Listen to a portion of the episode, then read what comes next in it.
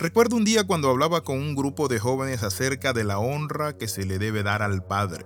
Uno de ellos me cuestionó y me dijo, Pastor, ¿y si su padre le abandonó, se murió o es un delincuente o un alcohólico empedernido? ¿Se debe honrar? Quiero decirle que en ese momento le contesté con una frase famosa de David Grishel, quien dijo lo siguiente, el respeto se gana, la honra se otorga. Bienvenido al devocional titulado Honrando al Padre. En Éxodo capítulo 20 versículo 12 de la nueva versión internacional dice así, Honra a tu padre y a tu madre para que disfrute de una larga vida en la tierra que el Señor tu Dios te da. Entonces, cuando hablamos de honrar, tenemos que entender que honrar a los padres es uno de los diez mandamientos. A la altura de creer en Dios y no matar, el Talmud lo considera como uno de los mandamientos más difíciles de realizar. ¿Por qué? ¿Por qué es tan especial este mandamiento de honrar a los padres? ¿Saben por qué? Porque la honra no es que se merezca debe otorgarse. Mucha gente cree que se debe honrar a los padres porque los padres se lo merecen o se lo han ganado por todos los años de crianza y educación de los hijos. En realidad, este mandamiento fue dado a la generación que anduvo 40 años en el desierto. Quiero que usted eh, medite sobre esto. Fue dado a la generación que anduvo 40 años por el desierto. Y que por cierto, allí fue Dios el que proveyó automáticamente todas las necesidades del pueblo. No hubo papá que proveyera fuera de Dios. Los padres no proveían alimento a sus hijos. Ellos tenían maná del cielo, igual los padres y los hijos, para comer a diario durante esos 40 largos años. Los padres no proporcionaban ropa a sus hijos. La Biblia dice que su, su calzado nunca se desgastó, su ropa no se rompió, sino que Dios tenía una forma especial para mantenerlos a ellos en el desierto. Ellos allí no necesitaban dentistas, pediatras, etc. Sin embargo, fue precisamente esa generación la que tuvo en el monte Sinaí y oyó a Dios ordenar este mandamiento. Honra a tu padre y a tu madre. Hay hijos que solo atienden o le regalan algo a sus padres en el día del padre o de la madre, olvidándose que el día del padre y la madre son los 365 días del año. Este mandamiento no es para un día en específico, es para los 365 días del año, todas las horas del día. Aprendemos entonces de este mandamiento algo asombroso, y es que la honra a los padres no depende de lo que los padres hicieron por nosotros, o incluso si fueron buenos o regulares padres.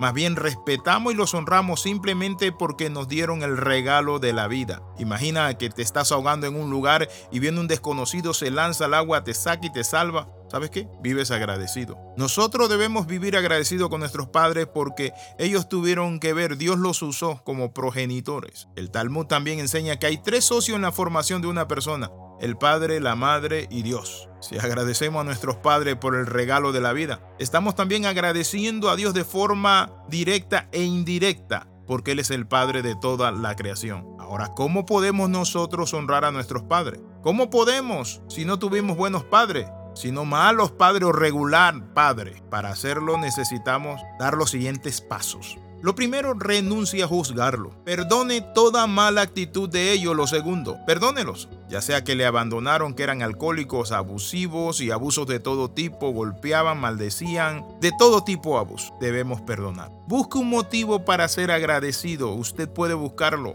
Por lo menos me dieron su genes, me dieron su característica, la vida, etc. Escuche a Dios antes de que sus rencores o las opiniones de los demás dominen su mente y su corazón. Escucha a Dios y qué dice Dios honra a tu padre.